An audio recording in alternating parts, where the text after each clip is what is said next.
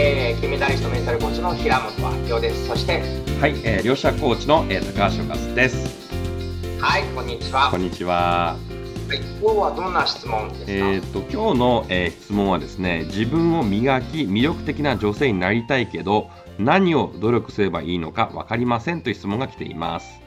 なるほど、これ、高橋さん、どうしたらいいですか？そうですね、まず、やっぱり私が普段ね、えー、お伝えしているのが、えー、自分のこう理想とするね、えー、この成功者とか憧れの人とかですね、まあ、自分は魅力的だなと感じるような女性がいらっしゃれば、まずその方の名前をですね、え書き出していただきたいんですね。で、書き出していただくと、じゃあ、その方が、じゃあ、どんな振る舞いで普段接してるかとかですね、まあ、発してる言葉の使い方とか、考え方とか、あり方をですね、これモデリング、真似てほしいんです。なので、まあ、普段から、まあ、私よくやってるのは、もうテレポーテーションして、もうなりきると。もうなりきった状態で、もうその理想の憧れの魅力的な女性になりきって、えー、そしてその状態で、えー、普段からこう、行動していくと、まあ、えー、もう、なんかやることが見えてくるというか 見えてくるんですね。だからそれを、うん、あのおすすめいたしますね。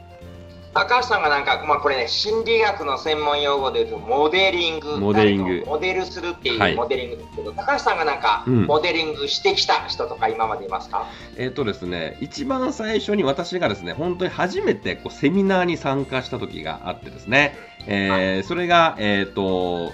そうですね、さあの、いえっ、ー、と、池松さんっていう、池松、はいはいあの、えー、池松さんという方いらっしゃるんですけども、その方のセミナーに初めて参加してですね、ですごく最初セミナー参加して、もうすごいなんか、体中にもうなんかエネルギーがうわーっと通った感じで、もううわーって感じになって、もう体中、何これみたいな感じですごい感動したんですね。で、涙がボロボロこう、出てきて、このスピーチとか講演だけで人にこんだけ感動を与えたり、皆さんにこう勇気づけるような、あ、こんなセミナー講師になりたいな。そう、初めて私、セミナー講師になりたいなと思ったんですね。で、その時憧れですよね。えー、なので、初め本当に見よう見まねで、自分も全くど素人ですけども、まずはセミナーをやってみるっていうことを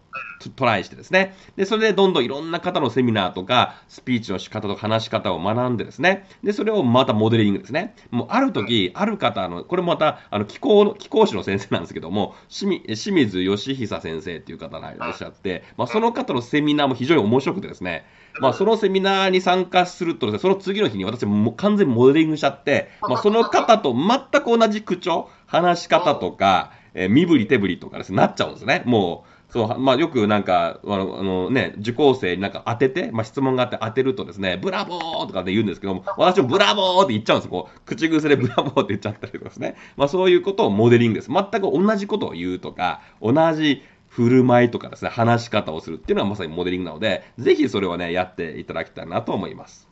なるほど、これ自分が憧れの女性を見つけて、その人のモデリングっていうことですよね。はい。はい、じゃあなん、じゃあ、あえて私は真逆なことを話すると、うんうん、えっ、ー、と、私が以前今まで何人か、えー、恋愛の相談させていただいた女性が、本当に自信がなさそうで、自分はあの魅力がないんでダメなんです。いや、そんなことないよ。綺麗よ。まあ、全然ダメですみたいに自信なさそうだったんだけど、何好きですか？何してるとき夢中ですかって言ったら、実はケーキとかお菓子を作ってるときすごい幸せなんですよって話をしたとか、あの、え、どうやって作るの？って言ったら、もうすごい生き生き少女がパーッと明るくなって幸せそうになってるんですよね。じゃあ、自分が夢中になれるもの、好きなものをもっと探求してした方が魅力的になるよ。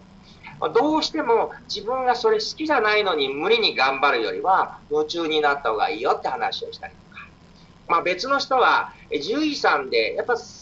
アラサーの女性だったんだけど、やっぱなかなかパートナー見つからなくてみたいな話をしてて、で、どんな理想のパートナー欲しいですかって言ったら、言っていいですかっていや、もう何でもいいよ、言ってみてしたら、実は家で虎かライオンを飼えるようなパートナーがいいみたいな話をしたんです。うん、で、まあ、確かにそれ、なかなか虎、ライオン飼いたいって人いないんだけど、急に生き生きしだしたんですよね。うん、で、私が話したのは、確かにトラカライオンを飼いたいパートナーはいないけど、もうそれを生き生き話してて、そんな君が素敵っていう人と結婚する方が、本当はうちにトラとライオン好きなのに、我慢してパートナー見つけるよりは、生き生きしてるから。結局私が言ってるのは、えー、モデリングっていうのも一つの方法で、もう一つは自分が夢中になれるっていうのに生き生き出して、それが男の人が興味あるか関係なく、華々しく力輝いてる方が魅力的だよみたいな。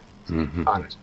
これ両方ね、あるんじゃないかそうですね。やっぱりなんか好きなこととか興味ある、こう没頭してるとすごく魅力的に感じるんですね。私も、まあ、セミナー行った時、こう、量子力学ってめっちゃ好きなので、もう量子力学の話をしてる時すごい生き生きしてる感じが自分の中でもエネルギーがこう湧いてくるので、やっぱなんか好きなことをこう、どんどんこう探求したりとかね、えー、こう、極めていくってすごくね、魅力的に見えてくんじゃないかなと思いますね。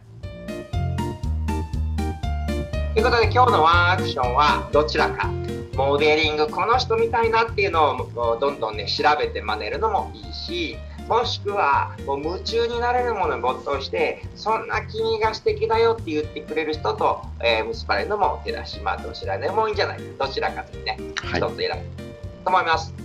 はい、はい、ありがとうございました